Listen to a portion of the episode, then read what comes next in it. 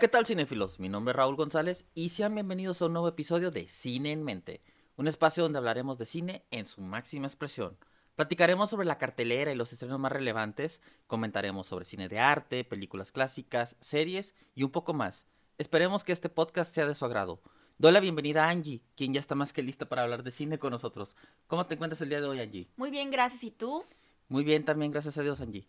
Fíjate, Angie, que el día de hoy va a ser un programa muy especial, ya que vamos a platicar sobre las sorpresas en las nominaciones de los Oscars que acaban de ser esta semana, de Babylon y de los estrenos más esperados de este 2023. Yo creo que primero vamos a comenzar con ¿qué te parecieron las nominaciones de los Oscars de este año? Fíjate que hubo sorpresas, hubo varios snobs. Eh, snobs me refiero a, digamos, desaires por parte eh, de la academia hacia algunas personas o algunas películas. Y voy a comenzar primero con película. RRR. Quedó fuera. RRR, este filme bollywoodense, realmente se, se escuchaba muy fuerte para ganar la nominación como mejor película extranjera, pero como tú bien comentabas en el podcast pasado, no registraron la película así, la registraron como mejor película y la perdió. Sí, la verdad es que yo creo que tenía muchas más chances en, en película extranjera y creo que en la avaricia tuvieron el, el fallo o digamos cometieron el gran pecado, ¿no? ¿Por qué? Porque creo que era una segura nominada para mejor película extranjera. No esperaba tampoco tanto amor a Sin Novedad en el Frente como lo- la academia lo acaba de hacer. Pero sí le veía muchas chances de ganar. Y yo lo decía en el podcast. Decía, la veo más complicado que se cuele como mejor película dentro de las 10 a que tuviera el premio en mejor película extranjera. Pero bueno, así, así fue como pasó, ¿no? Sí, definitivamente sin novedad en el frente, All Quiet on the Western Front es la película que mandó a Alemania y está arrasando porque se llevó ocho nominaciones y ya es casi un hecho que tiene asegurado el de mejor película extranjera porque también se colocó como mejor película. Dato curioso, es la película más fuerte de Netflix. Sí, y aparte otra cosa interesante es que a los estadounidenses les agradan las películas bélicas. Sí, tienden a, tienden a reconocer mucho el cine de, de guerra, digámoslo así. Sin novedad en el frente, lo dijimos en el podcast, es una muy buena película. No considero que esté dentro de lo mejor del año, o al menos dentro de lo más selecto. Pero, digo, como mejor película extranjera, sí debe de estar dentro de la categoría, ¿no? Eh, para mí, la otra gran sorpresa fue Triangle of Sadness Sí, una película que todavía no se estrena aquí en México, que no hemos tenido la oportunidad de ver, pero que he visto una crítica muy divisiva, ¿no? Y bueno, creo que hay otro gran snob dentro de la categoría de mejor película, y pues creo que lo quieres decir tú, Angie. Sí, definitivamente Babylon. Babylon queda fuera cuando estaba dentro de los listados de muchos críticos e inclusive de, de otros premios como mejor película y también con otras categorías. Pero Babylon queda fuera por otro motivo. Babylon queda fuera, yo creo, por la crítica que la película hace a Hollywood. Esto no gustó, pero más adelante vamos a platicar con mucho detalle acerca de Babylon. Correcto, lo platicaremos más adelante. Eh, las otras películas yo creo que estaban dentro del pronóstico. Sí, Solamente eran dos las que se, digamos, se jugaban un, un, un puesto ahí. un puesto ahí, digo, pudo haber entrado Afterson, pudo haber entrado mm, RRR, pudo haber entrado, mm, este, ¿cómo se llama esta otra? The Whale también The pudo haber entrado. Pudo haber entrado Babylon, o sea, The Menú también pudo haber entrado. no, Dame no, Glass Onion. Da- no creo que haya entrado, Glass Onion quizás, pero bueno, todas las demás cantaditas. Sí, estaban ya, ya, eh, las demás premiaciones de alguna manera ya habían dejado huella de cómo iban a estar las nominaciones Qui- ahora. quizás The Woman King se pudo haber colado, También. aunque no es de, No, de mis no, preferidas, pero, mía. pero sí. Mejor actor. Mejor actor, definitivamente le hicieron el desaire a Tom Cruise. Tom Cruise ha demostrado una gran entrega, un gran compromiso hacia la industria, porque como bien lo, ma- lo manejamos en el podcast pasado, él hace las escenas más riesgosas, arriesga su vida, es productor, está muy involucrado en todo lo que concierne a sus películas y además es un gran actor y tiene una trayectoria impresionante. Y yo creo que en este caso sí le hicieron un desaire muy feo a Tom Cruise. Y bueno, otro caso que digamos que no era tan esperado es que pudieran nominar al mexicano Diego Calva, que Diego Calva es el principal, es el protagonista de Babylon. que hizo un muy buen papel, realmente tiene muy, muy poca trayectoria, el muchacho es muy joven, y hizo un gran papel, pero pues para este nivel no, no lo consideraron. Y aparte Babylon está castigada. Sí, y yo creo que aquí el lugar de Tom Cruise lo toma Paul Mescal de Afterson, que hace una buena interpretación, no digo que no, pero creo que ya a Tom Cruise ya le deben varias y sobre todo por el gran compromiso que tiene para hacer cine Tom Cruise, ¿no? Porque él se mata con cada película con tal de darnos un espectáculo a todos los espectadores. Actor, eh, reparto. Actor de reparto, bueno, yo, creo que ya todos sabemos que la va a ganar eh, Kiji Kwan, sí, por, por Everything Everywhere All at Once, porque ya se llevó todos los premios de las demás eh, premiaciones, entonces yo creo que ya está bien cantado que él va a ganar. Está cantado quién, iba quién, quién va a ganar, pero creo que aquí falta Brad Pitt. Ah, definitivamente falta Brad Pitt. Pero volvemos al tema, por Babylon, que está castigada. Sí, yo también creo que por Babylon está castigada. Entra Brian Terry Henry, es un buen actor, no he visto Cosaway, no puedo opinar. Y el que sí se me hace, si voy a nominar a alguien de The Fablemans, prefiero nominar a, a este David Lynch como John Ford que que Judd Hirsch por cinco minutos que sale en The Fablemans, pero bueno. Eh, actriz. Definitivamente otro snob, Margot Robbie, por Babylon. Fíjate que el snob puede ser Margot Robbie o puede ser una chica que han hablado mucho que se llama Danielle Deadweiler por una película que se llama Till. la premisa o digamos la historia es de una mujer que em, le matan a su niño en, en, otro estado de Estados Unidos, ¿no? Por, por temas de racismo y de supremacía eh, en aquella época de, los blancos, ¿no? Yo vi, no había visto la película, pero vi el tráiler y sí se ve que la, que la actuación es bastante buena. Otra que también se manejaba como posible candidata era Viola Davis. Viola Davis es una excelente actriz quizás en The Woman King a mí no me encantó porque no conecté con la película. Yo también coincido totalmente contigo. Viola Davis es una gran actriz y siempre ha demostrado excelentes trabajos. Y en The Woman King lo mismo, no conecté. Pero, pero aquí entró Andrea Riseborough, es una actriz bastante competente. Yo la he visto en varias películas y es bastante buena la, la actriz. Pero entró de una manera interesante con recomendaciones de otros artistas, digamos que presionando a la academia de alguna manera, porque algunos artistas o una actriz, por ahí salió la nota, dijo, por favor voten por Andrea Riseborough porque Michelle Williams ya la tiene asegurada, Kate Blanchett ya la tiene asegurada, eh, Viola Davis ya la tiene asegurada y Daniel Deadweiler ya la tiene asegurada, ¿no? Entonces, pues queda un lugar. queda un lugar, ¿no? Eh, por favor voten por nuestra amiga, ¿no? Y pues se termina colando, sacaron a, la, Daniel Deadweiler, sacaron a Viola Davis y entró Ana de Armas, que digo, Ana de Armas sí lo merece, sí, claro. merece estar ahí, pero eh, eh, curioso que los Óscares van a tener una junta de comité para evaluar si esto es tráfico de influencias. Sí, y aparte otra cosa, como estuvieron eh, los directores de esta película eh, haciendo ese ruido, digámoslo así, eh, por, por que su película se viera y por galardonar o nominar, en este caso, a su actriz, pues ellos presionaron a actores, ¿verdad? Y obviamente los actores el día de mañana pueden trabajar con ellos. Entonces, pues bueno, voy a quedar bien, le voy a echar la mano, aparte, pues compañerismo, puede que conozca a la, a la actriz, me voy a... Inclusive Kate Blanchett la ha apoyado, siendo competencia, la ha apoyado. competencia, pero también si te pones a pensar, dices, pues a lo mejor no es tanta competencia, sí, ¿no? Claro. No es tanta rival, es más rival una Michelle Yeoh, una Michelle Williams, por el nombre y el peso que Viola Davis. Viola Davis, o sea, mm, lo podríamos dejar como con buenas intenciones y hasta ahí, ¿no? Eh, pero bueno, no, no, nos extendamos un poquito más en eso. Eh, actriz en de reparto?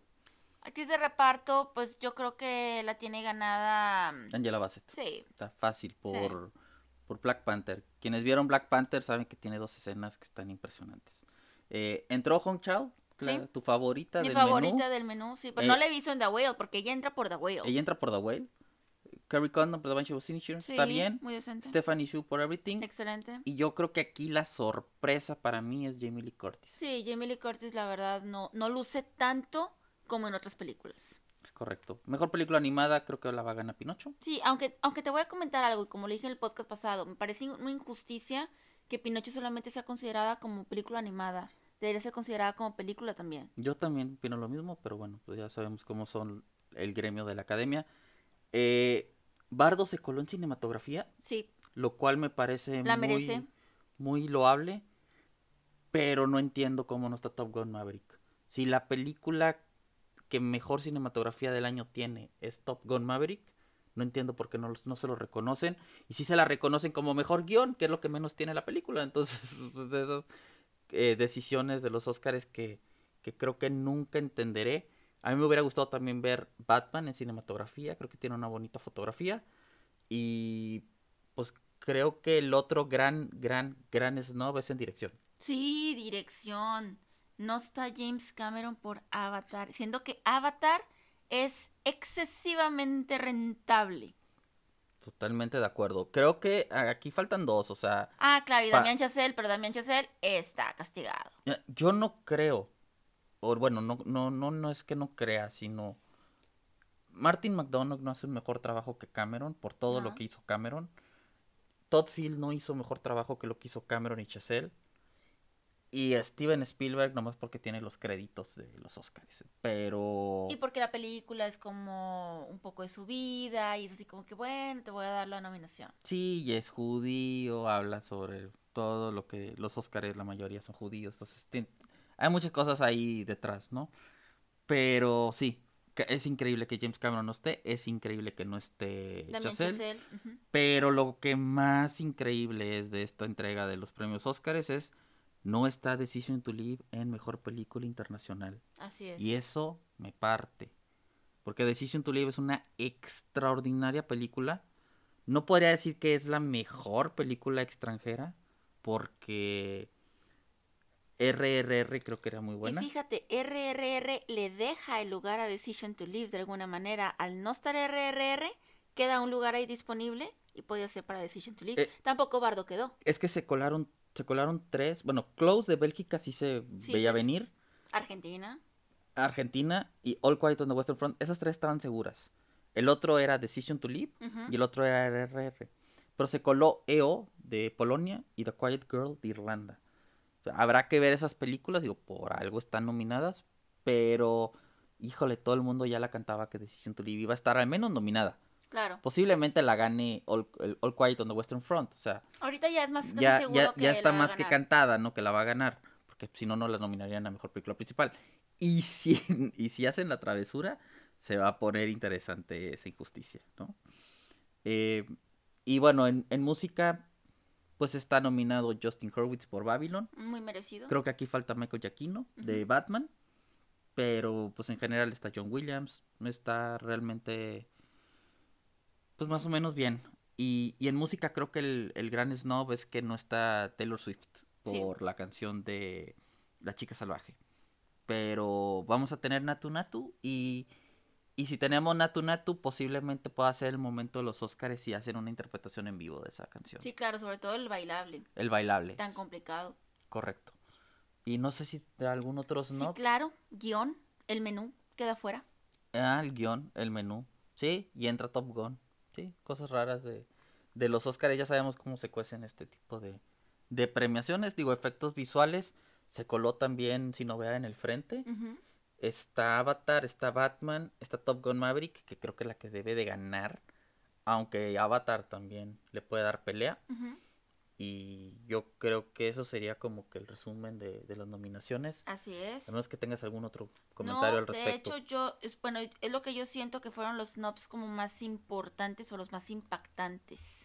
A mí me hubiera gustado ver a Mia Goth, pero bueno, eso Ah, bueno, ya- Mia Goth también se La- lo merecía, pero era más complicado por el tipo de película. Es que las películas de terror son muy poco valoradas en, en los Oscars, ¿no? Nada más Get Out hizo ahí como que el brinco, pero en términos generales sí es, sí es medio descartado. Babylon. ¿Quieres hablar de Babylon? Sí, quiero platicar de Babylon. Tuve la oportunidad de ir al cine a ver Babylon. ¡Wow! Me encantó la película. Les voy a platicar un poquito acerca de lo que trata sin dar tanto spoiler. Habla acerca de la transición del cine mudo al cine sonoro, pero cuenta con subtramas. Otra cosa importante que tengo que mencionar es que la película es Diego Calva con Margot Robbie y Brad Pitt. Es decir, el mexicano Diego Calva es quien tiene todo el peso de la historia de esta película, que también es el, personaje de un mexicano. Eh, yo quisiera realmente resaltar, primero que nada, el manejo de cámaras de Damien Chazelle. La dirección que tiene Damien Chazelle es impresionante, maravillosa, sorprendente cómo maneja y cómo domina y controla la cantidad de extras que están en la película. Eh, como la película trata acerca de la transición del cine mudo al cine sonoro, también retrata todo el trabajo que hay detrás de una filmación que es real, no es actuado, porque eh, para poder realizar una toma que dura quizás unos segundos, se requiere tanto, pero tanto trabajo de tanta gente que un sonido, un descuido, una vista a la cámara cuando no debió ser, arruina la toma y se tiene que repetir y repetir y repetir, no importa en qué condiciones, pero se tiene que lograr la escena. Otra cosa también muy interesante acerca de Babylon es la, el mensaje que deja de cómo eh, en cualquier industria, pero sobre todo en Hollywood, se maneja que si pierdes tu belleza, pierdes tu momento, pierdes tu juventud, pues eres como un objeto desechable y ya no le sirves a la industria.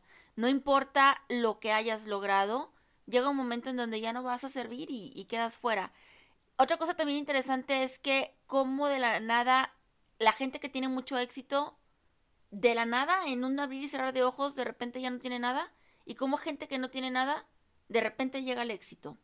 También habla acerca de la hipocresía de Hollywood, en donde aparentemente manejan muchos temas de inclusión y que son eh, muy solidarios con todas las causas y demás, y en realidad todo es una hipocresía.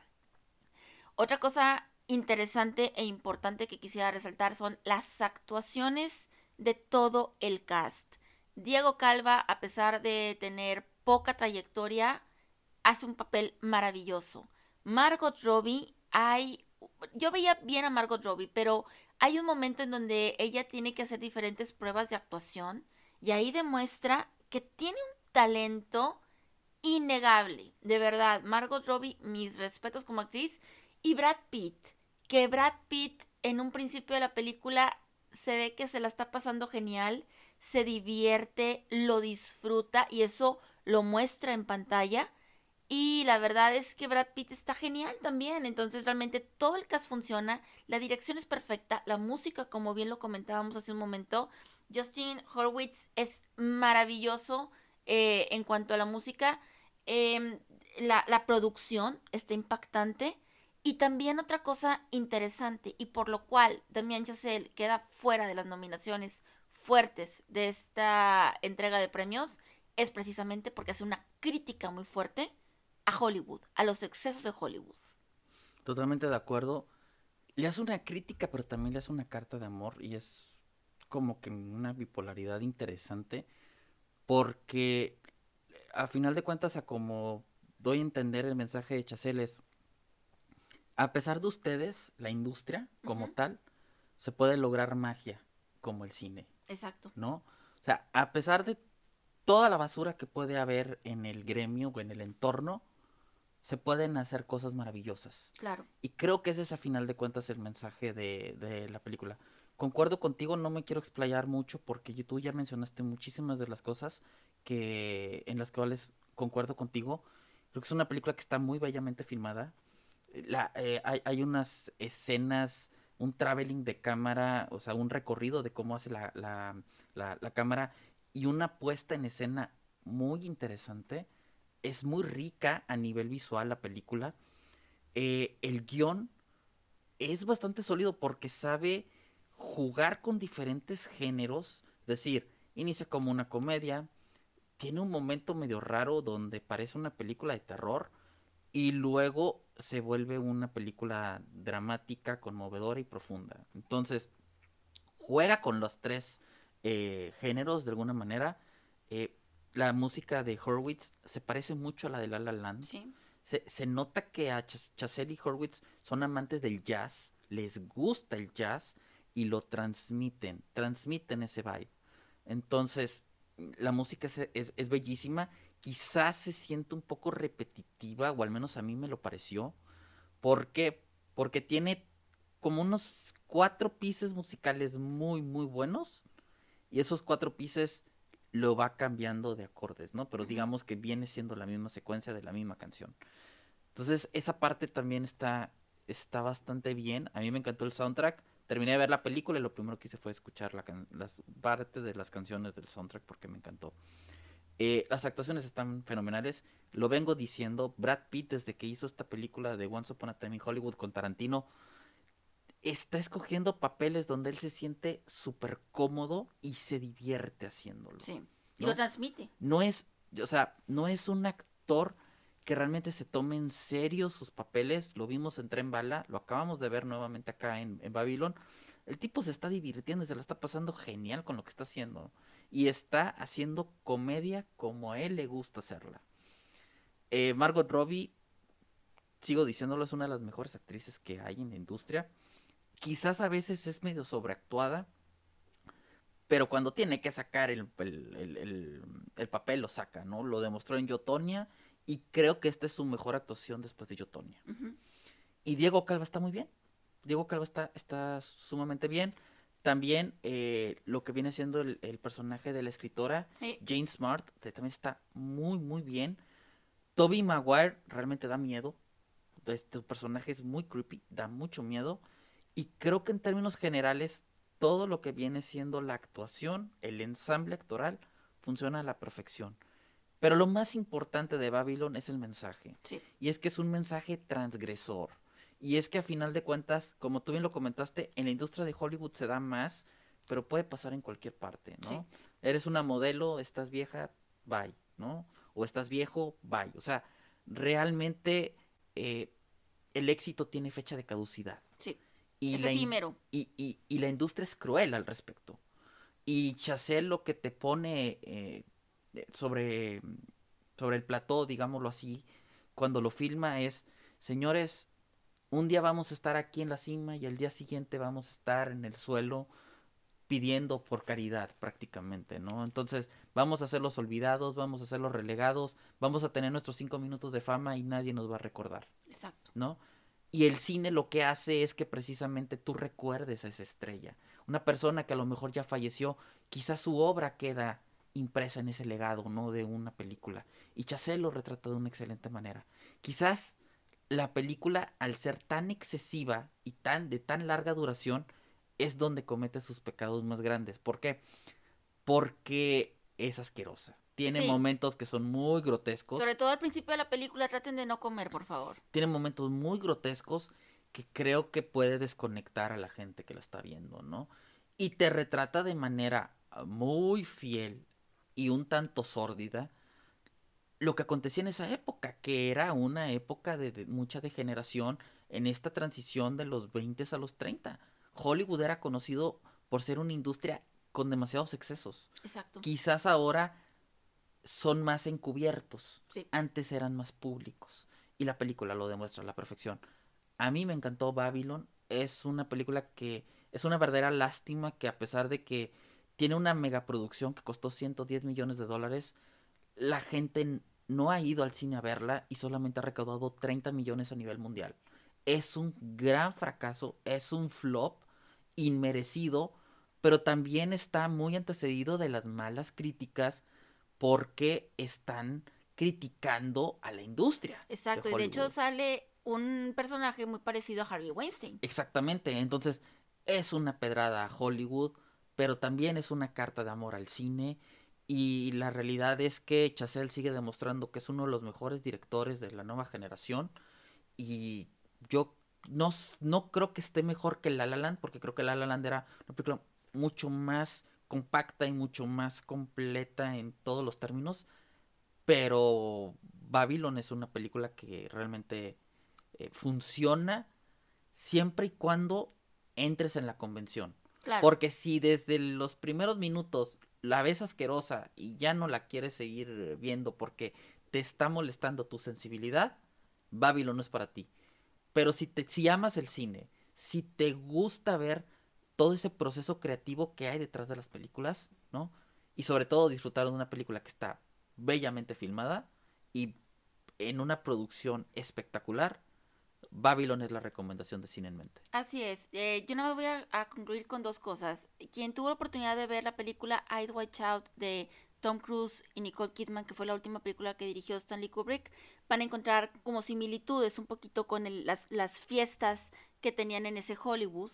Y definitivamente es una película que tienen que ver. Eh, Es, digamos que Babylon es, si te gustó Once Upon a Time in Hollywood, si te gustó La La Land y si te gustó Eyes Wide Shut, ujú. Las metes en una licuadora, Exacto, pudiera salir algo como Babylon, exactamente. ¿sale? Y Angie, ¿qué te parece si ahora platicamos sobre los estrenos que vienen para este año? Vienen muchas cosas muy interesantes. Ya enero ya pues nos lanzó Babylon, ¿no? Pero también tuvimos otros estrenos. ¿Cuáles te gustaron de enero? Mira, yo vi la película de Megan, se me hizo muy entretenida y creo que no dista mucho del futuro. Sí. ¿Y te aprendiste el bailecito? No, no me lo aprendí. No, bueno, tienes tarea. ¿Alguna otra, Angie? Sí, también está A Man Called Otto con Tom Hanks y los mexicanos eh, Mariana Treviño y Manu García Rulfo. Correcto. También, pues obviamente salió Babylon. Y, salió una en Amazon Prime exacto, que acaba de salir. de Shotgun Wedding con Jennifer López y Josh Duhamel. Y también sale Jennifer Goodrich, mejor conocida como la mamá de Stifler. O la señora medio rara en White White, Lotus. Lotus. Pero bueno. Y bueno, Winnie the Pooh. Claro, Winnie the Pooh es, yo creo que es una de las películas más esperadas del, del año, a pesar de que pues es una película de serie B. Dicen que es malísima, pero pésima. Toda la gente que la ha visto la ha detestado. Pero, pues bueno, ver un slasher con Winnie the Pooh sí, da como que cierta curiosidad. Para febrero, Angie, ¿alguna película que te emocione? Sí, para febrero The Whale, esta película por la cual está nominada Brendan- Brendan- nominado Brendan Fraser, yo creo que promete mucho. Los cortos están bastante interesantes y creo que a muchos nos va a hacer llorar. Fíjate que también va a salir Ant-Man Quantumania. Es el, el regreso de Marvel, digámoslo así, pero ahora con la fase 5. Y donde pues el, nuestro villano, nuestro nuevo Thanos se llama Kang el Conquistador. Y Ant-Man se va a tener que enfrentar a él. Regresa Peyton Reed, regresa este Paul Rudd, regresa mm, Michelle Pfeiffer, regresa Michael Douglas. La, la verdad, se incorpora eh, Jonathan Mayers como Kang promete, el tráiler se ve prometedor. También tenemos 80 for Brady, eh, que es una historia de la vida real, está basada en hechos reales, que son cuatro señoras como de 80 años que son fans de Tom Brady y deciden ir al Super Bowl. En esta película está Jane Fonda, está eh, Sally Field, Está está Rita Moreno. Moreno, entonces pues a lo mejor puede estar divertida. Fíjate que también eh, la próxima semana sale Knock at the Cabin, es lo nuevo de M. Night Shyamalan. Y ya salieron algunas eh, previsualizaciones de la película para la crítica. Y la película ha gustado. Shyamalan es conocido por manejar muy buen suspenso. Es el director del Sexto Sentido, de Señales y de muchas otras películas. Pero casi siempre se le cae el final. Habrá que ver qué tal sale Knock at the Cabin. Es con Batista. De hecho, si tienen la oportunidad de ver el tráiler de Knock at the Cabin, muy recomendable. Se ve que va a estar muy, muy interesante la película. Correcto. También va a salir la película de El oso intoxicado. Es increíble que esta historia sea la vida real, pero unos narcotraficantes tiraron un paquete de cocaína en un bosque y antes de que llegaran a recogerlo, el oso se, se tomó la cocaína y hizo bastantes peripecias, digámoslo así. Así es, también tenemos, bueno, la película, como quien dice, el 14 de febrero por parte de Netflix, es Your Place or Mine, con Ashton Kutcher y Reese Witherspoon. Y también llega la tercera película de Magic Mike, Last Dance, con Channing Tatum y con Salma Hayek. Así es. Para marzo, Angie, Bueno, yo creo que una película muy esperada viene siendo Scream 6. Aquí en este caso eh, Ghostface está en Nueva York y no solamente cuenta con cuchillo, también con pistola, según los cortos. Según los cortos, sí. Y regresa Hayden Panettiere. Así es. Importante. También eh, Netflix va a sacar la película de Luther, esta serie tan exitosa que hizo Idris Elba para la BBC de Londres. Netflix le va a hacer una película y saldrá en marzo. También está Creed 3 de Michael B. Jordan, en donde él es el protagonista y también es el director. Y trata acerca de un boxeador. De hecho, últimamente hemos visto a Michael B. Jordan muy interesado y muy al pendiente de las peleas del Canelo Álvarez, porque según tengo entendido, también tiene ahí una leve participación el Canelo. Es correcto. Y también viene 65, una película producida por Sam Raimi y eh, protagonizada por Adam Driver, donde al parecer viajan al futuro y se encuentran con dinosaurios. También se va a estrenar John Wick, capítulo 4, por fin. Regresa Keanu Reeves, regresa también Lawrence Fishburne y van a tener como villano a Bill Skarsgård. Así es, también tenemos Campeones, pero en esta, esa es una versión estadounidense, que es un remake de la película española que fue protagonizada por Javier Gutiérrez y que ganó el Goya. Bueno, en este caso va a ser por Woody Harrelson y eh, trata acerca de un entrenador que tiene que entrenar a muchachos con discapacidad. En la, en la versión española eran personas con discapacidad real y todo parece indicar que también en Estados Unidos va a ser lo mismo. También se viene la, adaptación cinematográfica del juego de rol de Calabozos y Dragones. Ya había habido una adaptación en los noventas que no fue tan buena, pero en el reparto viene Chris Pine, viene Michelle Williams, viene John Page Reyes de, de Bridgerton y como villano tendremos a Hugh Grant. Se promete mucha magia y muchos dragones. También tenemos la franquicia de Murder Mystery 2, esta franquicia de Netflix que es con Jennifer Aniston y con Adam Sandler, que en la película, en la primera parte, bueno, voy a dar un spoiler, pero yo creo que todo el mundo ya vio esa película porque fue hace varios años, el mexicano Luis Gerardo Méndez era el villano. Spoiler. ¿Para abril, Angie? ¿Algo que te emocione? Sí, en abril me emociona mucho Rainfield. Creo que va a ser muy divertida. Es con Nicolas Holt y con Nicolas Cage trata acerca que Nicolas Holt es el asistente de Nicolas Cage, pero en este caso Nicolas Cage es Drácula y entonces Nicolas Holt, según el tráiler, va como una especie de alcohólicos anónimos a platicar pues que está en desacuerdo con su jefe, que no le gusta el trabajo que hace, que su jefe es muy exigente y luego todos se dan cuenta que está hablando precisamente de Drácula. Fíjate que a mí me emociona, bueno, me emociona lo nuevo de Ari Aster, que se llama Views Afraid con Joaquín Phoenix eh, Ari Aster es el director de Hereditary y de Midsommar. El tráiler se ve extraño, pero pues, este cuate es como Robert Eggers. Hace película y la película que hace es buena. Entonces, teniendo a Joaquín Phoenix en el reparto, inspira algo interesante. Y también para los niños y los más chavorrucos, va a haber una película de Super Mario Bros. que va a contar con las voces en inglés de Chris Pratt, de eh, Jack Black como Bowser, de Anya Taylor-Joy como Peach, de Charlie Day como mm, Luigi y Seth Rogen como Donkey Kong. Lo interesante de esta película de Mario Bros es que parece que van a adaptar partes de los juegos más famosos de Mario Bros, es decir, Mario Party, Mario Kart, en algunas secuencias para los más nostálgicos. Así es. Y tenemos también otra película que es Evil Dead Rise. La continuación de Evil Dead, esta película que tan famoso hizo Sam Raimi junto con Bruce Campbell, bueno, van a sacar una película más orientada eh, independiente pero bajo el mismo universo, va a ser producida por Sam Raimi y esta película llega en el mes de abril, el tráiler ya salió, se ve bastante creepy. Así es, para mayo tenemos The Mother, eh, película se va a estrenar en Netflix, es con Jennifer López y según lo que hemos visto del tráiler, trata acerca de una madre que le secuestran a su hija y esta madre como que estuvo en el ejército o algo así porque maneja muchas armas. También en mayo regresan los Guardianes de la Galaxia 3 y probablemente se despiden también. No sé si van a completar para los Avengers, pero al menos es la despedida de James Gunn como director de los Guardianes.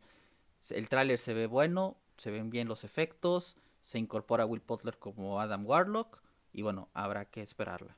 Así es, también tenemos en mayo La Sirenita, esta versión que pues ha desatado muchas opiniones negativas precisamente porque Hale Bailey, una actriz afroamericana, es quien da vida a la sirenita y es, como comenté, una actriz afroamericana y todo el mundo está acostumbrado a ver a una pelirroja como la sirenita. Hale Bailey también es cantante, de hecho en el tráiler podemos escuchar una parte de la canción y tiene una muy bonita voz, entonces yo creo que también por ese motivo se quedó con el papel. La acompañan también Melissa McCarthy y también Lin Manuel Miranda. También regresa Vin Diesel y su familia con Fast and the Furious, ahora el volumen 10. Se incorpora Jason Momoa y se incorpora Brie Larson y solamente esperemos que sea mejor que la pasada. Para junio, Angie, ¿alguna película que te emocione? Para junio, bueno, viene Elemental, que viene siendo la película de Pixar, y según lo que vemos en el tráiler, se va a parecer mucho a Intensamente. Sí, tiene toda la pinta de Intensamente. También va a salir Spider-Man Across the Spider-Verse. Es la continuación de Spider-Man Into the Spider-Verse. Y ahora sí que va a estar dividida en dos partes esta película. La próxima película va a salir en el 2024 y lo que prometen es que van a salir más de 240 superhéroes en estas películas. También va a salir Transformers Rise of the Beast. Esta nueva película de Transformers ya sin Michael Bay va a estar, digamos que, destinada o, va a estar enfocada en lo que viene siendo la saga de Guerra de Bestias de Transformers. También viene otra versión de Indiana Jones en The Dial of Destiny, como todos sabemos, protagonizada por Harrison Ford. Y en esta versión lo acompaña Phoebe Waller-Bridge, también está Matt Mikkelsen y el español Antonio Banderas. Es importante, es dirigida por James Mangold, que es el director de Logan.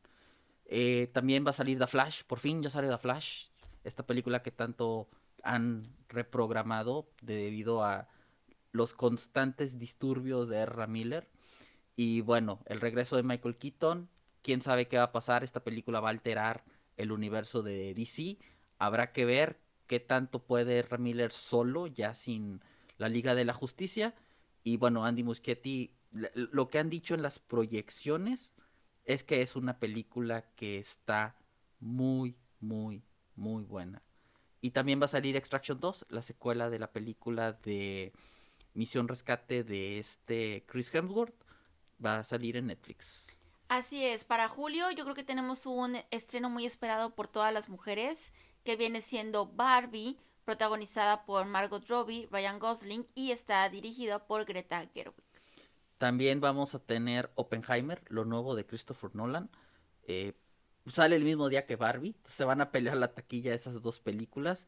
Eh, esta película de Christopher Nolan es protagonizada por Killian Murphy, por Emily Blunt, por Robert Downey Jr., por Florence Pugh y un elencazo, como nos tiene acostumbrados Nolan.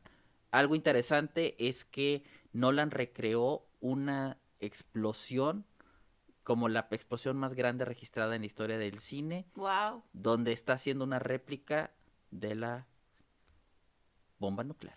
Wow. También tenemos Misión Imposible Dead Reckoning parte 1. Como todos sabemos, Misión Imposible, el protagonista es Tom Cruise y se juega la vida por hacer las mejores escenas en esta película. Hemos visto cómo el director de la película sufre cada vez que Tom Cruise hace escenas kamikazes y puede respirar y vivir tranquilo cuando ve que él ya se encuentra bien. También tendremos el regreso de Insidious, regresa esta um, Rose Byrne y Patrick Wilson a la saga, esta va a ser Insidious 4 y tendremos también la continuación de la Capitana Marvel llamada The Marvels. ¿Para agosto, Angie? Para agosto viene una película en Netflix que se llama Heart of Stone, protagonizada por Gal Gadot, Jamie Dornan, y creo que sí va a estar interesante esta película. Sí, es de acción, se ve, se ve bastante bien. También regresa el Megalodón 2 con Jason Statham, para quienes les gustó la primera parte, en agosto vendrá la segunda. También estará la película de Gran Turismo. Esta película está basada en el videojuego de carreras de, PlayStation, si mal no recuerdo. Y va a estar la película de Haunted Mansion, una película que está basada en el en la, el juego, digamos, en el, en el parque de atracciones de, de, Disney hay un juego que se llama La Mansión Embrujada y va a estar protagonizada por Jared Leto, entre otros. También tenemos Teenage Mutant Ninja Turtle. eh, va a ser una versión animada en donde Seth Rogen va a participar y también es el productor. Para septiembre, Angie. Bueno, también es importante comentar que va a salir la película de Blue Beetle. Esta película que está basada en un héroe de DC Comics.